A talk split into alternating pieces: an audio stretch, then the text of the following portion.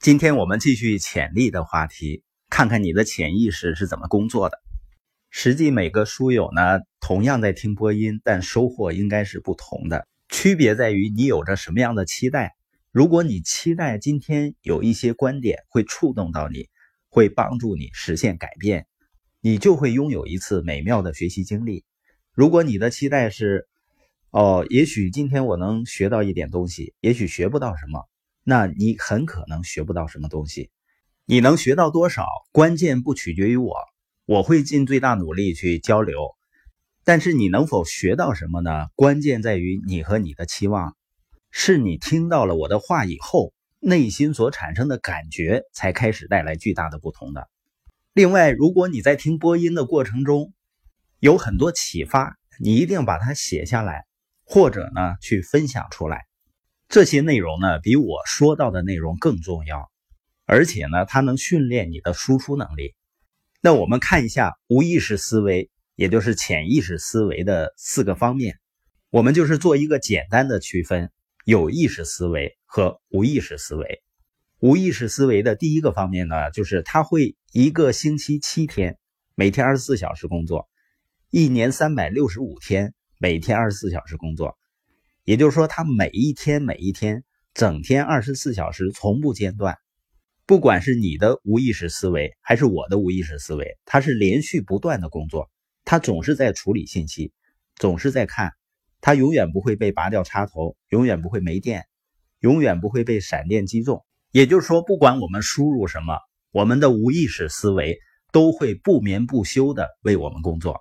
那你觉得输入什么内容是不是很重要呢？关于无意识思维的第二个方面呢，就是他并不知道现实和想象的区别。世界滑冰冠军布莱恩呢，有一次参加决赛，但是比赛之前呢，按照规定他是不能够到赛场上练习的。他仍然信心百倍的进行了表演。他的表演结束后呢，裁判们举起积分牌，上面全是十分、十分、十分，他获得了冠军。记者就过来问他：“你怎么能够做到今天早上第一次到这个溜冰场就能够做到如此完美的滑冰呢？”他说：“因为这并不是我第一次在这个滑冰场滑冰了。”记者说：“不是不允许你们事先在赛场练习吗？”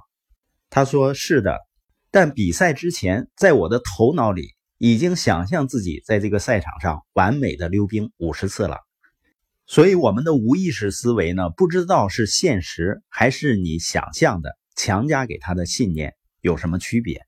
所以呢，当你和我开始跟人们沟通，我们开始跟人们建立关系，我们要非常小心，我们给他们的无意识思维灌输什么？因为无意识思维真的会完全接受这些东西是它的原料，无意识思维不管这些东西是真是假，它只会把它们当做原料。然后运用这些原料来建立生命，这也是为什么成长和参加研讨会那么重要。它能确保你把正确的画面输入到你的潜意识。第三呢，无意识思维的运作能力受到你给它的原料的限制，也就是说，无意识思维不能自己制造原料，它不能自己制造信息，它只是一个收集代理机构，只负责接收信息到硬盘。当我们不断的把信息放进去。它就开始比较这些信息，使用这些信息，他会运用所有这些原料来建立你生命的经历。无意识思维的运作能力受到你给他的原料的限制，所以呢，问题就是你会给他什么东西，是个好东西呢，还是坏东西？他会受到你给他的信息的限制。那你阅读什么呢？你谈论什么呢？你聆听什么呢？你脑子里的画面是要去哪里呢？你看到什么呢？所有这些都是我们给无意识思维的原料，它会利用这些原料来塑造我们的未来。第四个方面呢，无意识思维会不断的寻找新信息。一旦你有一个想法呢，无意识思维就会抓住它。其实呢，你的无意识思维并不明白这个想法，它还是会继续用这个想法来工作。这就是为什么有的人会有灵感。所以你看，那些发明家啊，都随身带着笔和纸。另外呢，我们也知道无意识思维的力量是巨大的。当我们了解了无意识思维的工作原理呢，你就知道你最密切交往的人有多么重要，因为他们会深刻影响你的无意识。所以，我们说，你五年以后的收入是你最密切交往的五个人收入的平均值，甚至他们收入方式也会深刻影响到你的赚钱方式。如果你最密切交往的都是用时间换钱的人，那可以想象，你肯定是满脑子为金钱工作的思想。